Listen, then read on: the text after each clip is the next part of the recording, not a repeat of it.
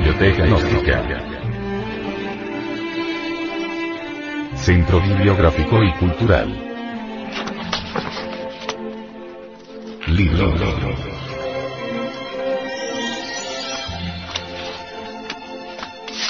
El misterio del áureo florecer. Autor. Samael Aumeor. Este libro fue pasado a formato sonoro digital, para facilitar su difusión. Y con el propósito de que así como usted lo recibió, lo pueda hacer llegar a alguien más.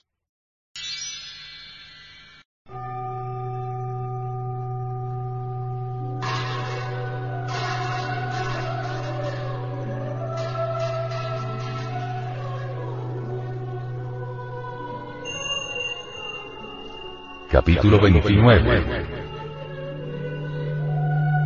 Las dos escuelas La realidad, Lian Chino, puede verse de manera repentina, pero la materia, Xian Chino, debe cultivarse en forma progresiva y ordenada. En otras palabras, tras haber llegado al éxtasis, hay que cultivarlo hasta su completo desarrollo y madurez. Así, el trabajo esotérico consiste en dos aspectos principales, la visión y la acción. Para tener una visión hay que subir hasta lo más alto de la montaña y mirar desde allí. Para iniciar el viaje hay que descender hasta el fondo del abismo y empezar a caminar desde allí.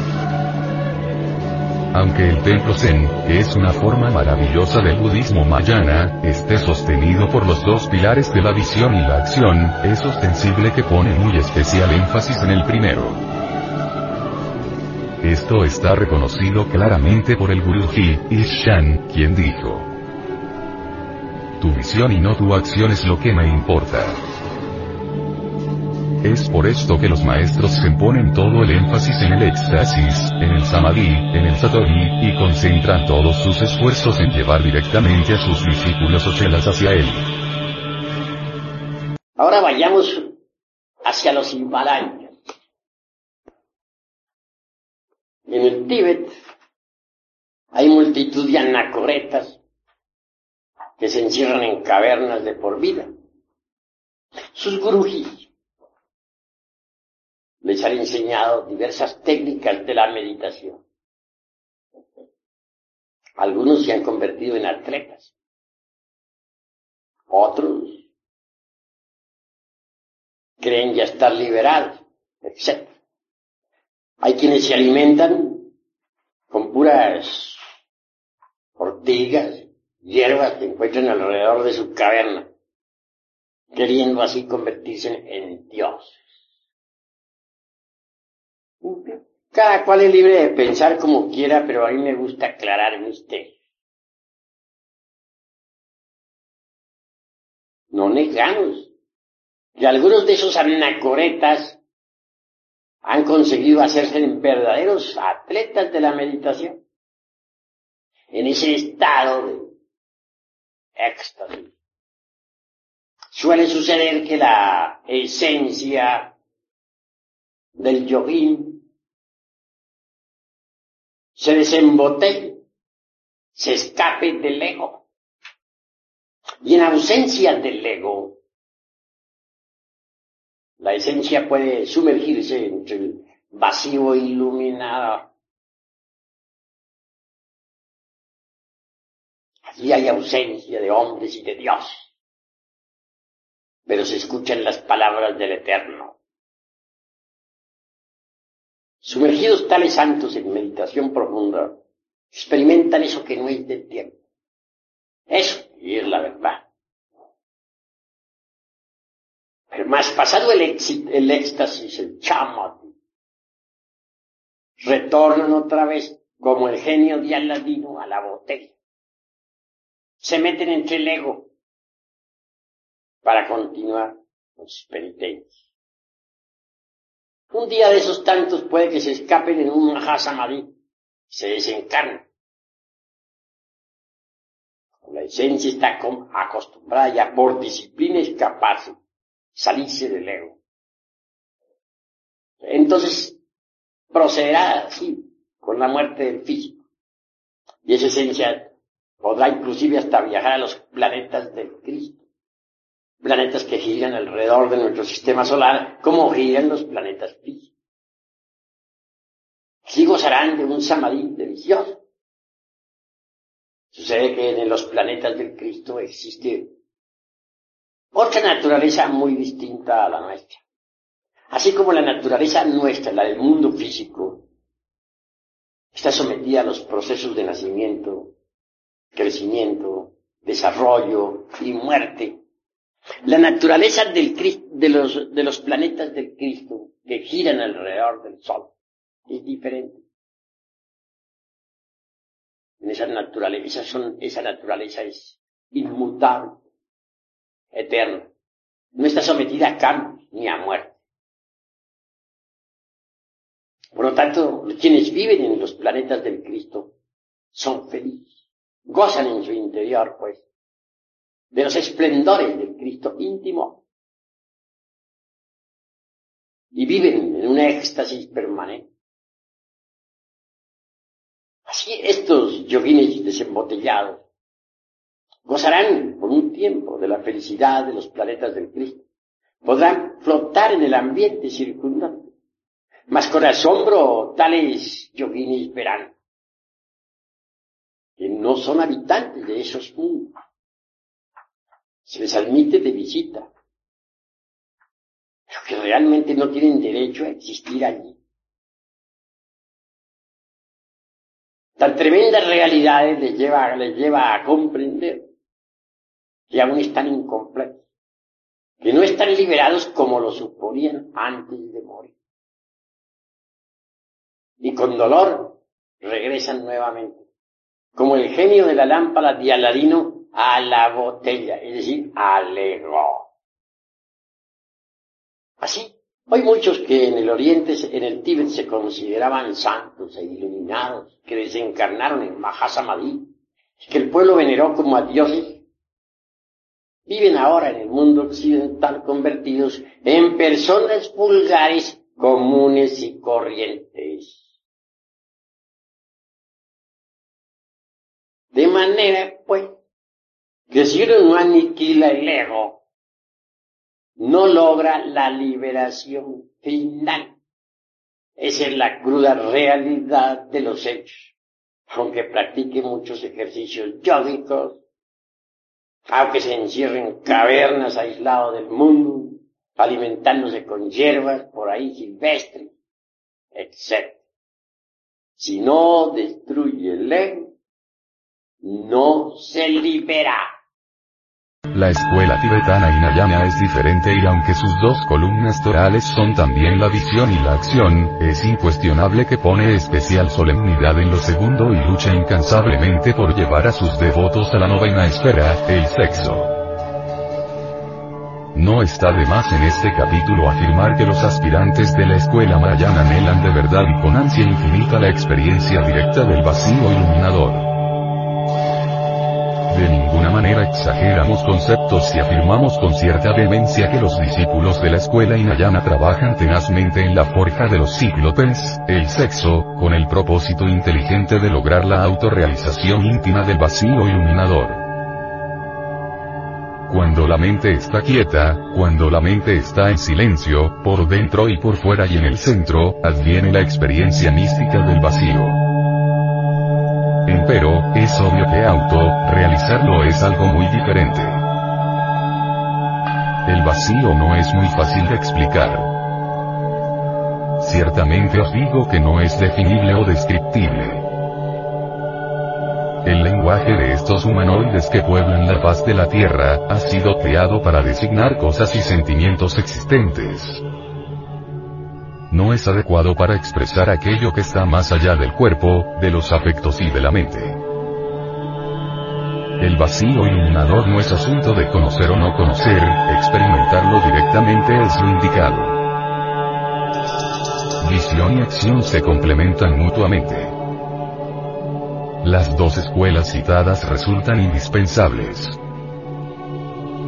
Ver con lucidez infinita solo es posible en ausencia del ego, del mí mismo, del sí mismo, disolverlo es urgente. Acción consciente es el resultado del trabajo progresivo en la forja de los cíclopes, el sexo. La flor áurea establece el equilibrio armónico perfecto entre la visión y la acción. El embrión áureo, la sublime flor, es el basamento extraordinario del Buda íntimo. Arcaicas tradiciones milenarias dicen que existen dos clases de Budas. A. Budas transitorios. B. Budas permanentes. Es ostensible que los primeros se encuentran en tránsito, de esfera en esfera, luchando por realizar en sí mismos el vacío iluminador. Es incuestionable que los segundos son los Budas de contemplación. Aquellos que ya realizaron dentro de sí mismos el vacío iluminador. En el estudio esotérico del Zen, forma maravillosa de la escuela Mahayana, existen dos términos chinos muy interesantes. Chien y Xin. Utilizado como verbo, Chien significa ver, o mirar. Utilizado como sustantivo significa la vista, el entendimiento, o la observación. Sin significa la práctica, la acción, el trabajo esotérico. También puede usarse como verbo o sustantivo. Chien, en su sentido más íntimo, significa todo el entendimiento místico de la enseñanza budista. Pero, en el Zen, no solo denota el entendimiento claro y evidente de los principios y de la verdad prajna, sino que también implica la visión despierta que surge de la experiencia Usatori, éxtasis, samadhi. Chien en este sentido trascendental y divinal, puede entenderse como realidad vista o una visión de la realidad. Aunque esto signifique ver la realidad, no implica la posesión o el dominio de la misma. Sin, el trabajo fecundo y creador en la fragua encendida de Vulcano, es fundamental cuando se quiere la posesión y el dominio de lo real.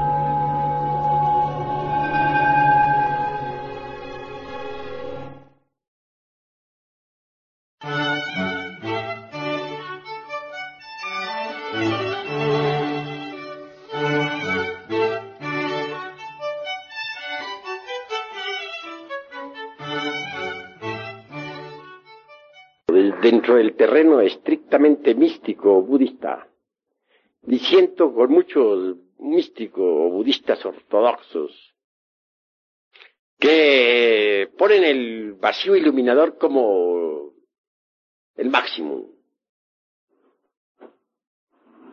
Nosotros los gnósticos vamos más allá de la mecánica de la relatividad. Más allá de esta maquinaria de la teoría de la relatividad de un Einstein, fundamentada en el dualismo conceptual. Y también mucho más allá del vacío iluminador. Nosotros queremos la gran realidad. La experiencia vívida, sunyata. La vívida experiencia de los praña paramitas. Gracias a Dios tenemos nosotros en nuestro interior la conciencia. Es precisamente el, don más precioso. Lástima que esté enfrascada en, en el ego. Pero si, consigo, si conseguimos libertar a la conciencia, entonces estaremos listos para el gran salto. Para el salto supremo. Una conciencia libertada es una conciencia que puede sumergirse en la gran realidad de la vida libre en su movimiento. Esta gran realidad es felicidad inagotable. Más allá del cuerpo, de los afectos y de la mente. Es una felicidad imposible de describir con palabras. Todos queremos la felicidad y no tenemos la felicidad. Necesitamos ser felices, Pero no es posible ser felices en un mundo de combinaciones. No es posible ser felices dentro de, la, dentro de esta maquinaria de la relatividad. Recuerden ustedes que el ego es tiempo, que el ego es un libro de muchos tomos y que está expuesto a las leyes de causa y efecto. Es hora de que pensemos en, en libertarnos del karma, en libertarnos de este mundo doloroso, de esta maquinaria tan infernal. Es hora de que pensemos nosotros en la dicha verdadera de la gran realidad. Por eso les invito esta noche a cambiar su forma de pensar. Porque si ustedes cambian, podrán trabajar sobre sí mismos para libertar la conciencia. Pero si ustedes no cambian su forma de pensar, si solamente quieren esta, doctrina para engancharla a su tren, un carro más enganchado a un tren viejo, decrépito y degenerado, pues están perdiendo el tiempo. Yo quiero pero la felicidad para ustedes, la verdadera dicha del ser. Sí, mis caros hermanos, hasta aquí la plática de esta noche. Sin embargo, hay algo que debo añadir antes de cerrar esta plática. Necesito, necesitamos que ustedes aprendan a meditar profundamente. Que sepan meditar. Cuando uno ha conseguido, pues, una verdadera concentración, llega a, la a, a una verdadera dicha. Vean ustedes, si yo no hubiera tenido en vida la experiencia del vacío iluminador, allá en mi mocedad. No estaría hablándoles ahora en la forma que les estoy hablando. Esa experiencia vívida jamás se borró de mi conciencia, ni de mi mente, ni de mi corazón. Es posible que en un chamadí de estos, es decir, en una práctica de meditación profunda, pueda la conciencia de un ser humano escaparse de entre el ego para experimentar la dicha del vacío iluminador.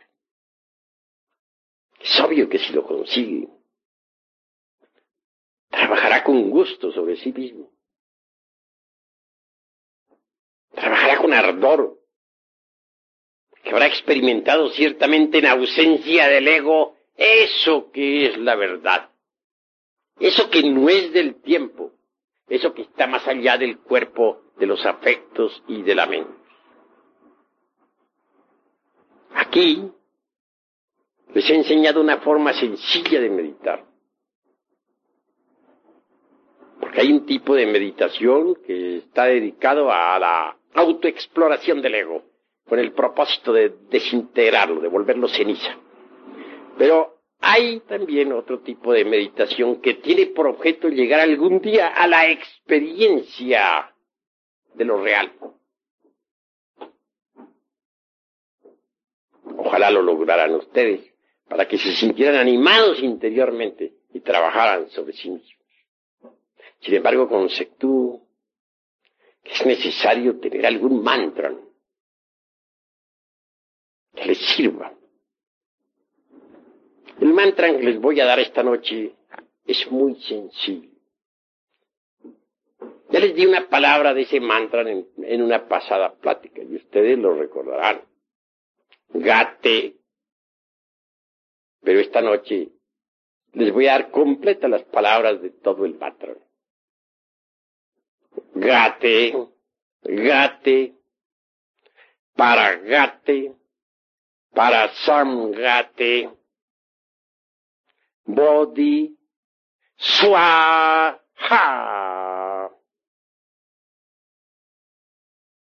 En las grabadoras tiene que haber quedado grabado y también en los corazones. Repito, gate, gate, para gate, para samgate, body, swaha. Ese mantra se pronuncia suavemente, o con la mente y el corazón. Puede también usarse sin, es decir, como verbo silenciado. Porque hay dos tipos de verbo, verbo articulado y verbo silenciado. El verbo silenciado es poderoso. Se relaja el cuerpo totalmente. Y después de relajado, se entrega totalmente a su Dios interior profundo sin pensar en nada, únicamente recitando con la mente y el corazón el mantra completo. Gate, gate, para gate, para gate, bodhi, swa, ha. La meditación debe ser muy honda, muy profunda. Los ojos cerrados, el cuerpo relajado, entregados completamente a su Dios interior.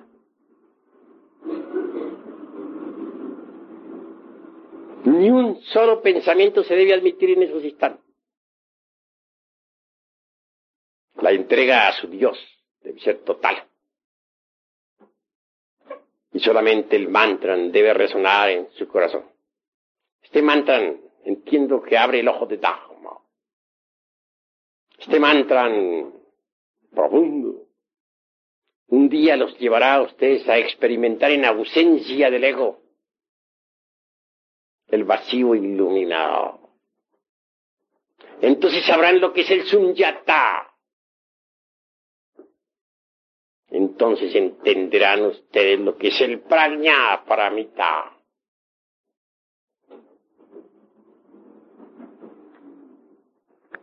Perseverancia es lo que se necesita.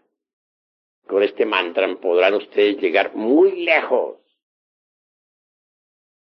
Conviene experimentar la gran realidad. Alguna vez en la vida. Porque así se llena uno de ánimo para la lucha contra sí mismo. Esa es la ventaja del Sunyata. Esa es la ventaja más grande que existe en relación con la experiencia de lo real.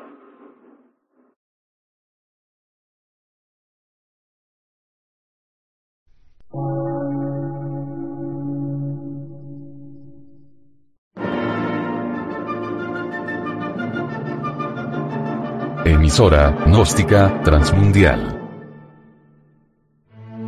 Por una nueva civilización y una nueva cultura, sobre la faz de la Tierra.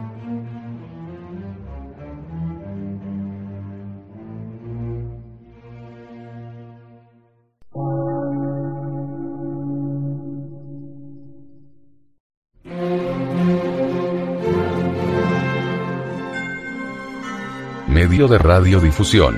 Científico, artístico, místico y filosófico. De la Asociación Colombiana de Centros de Estudios Gnósticos, Antropológicos, Psicológicos y Culturales. A. C.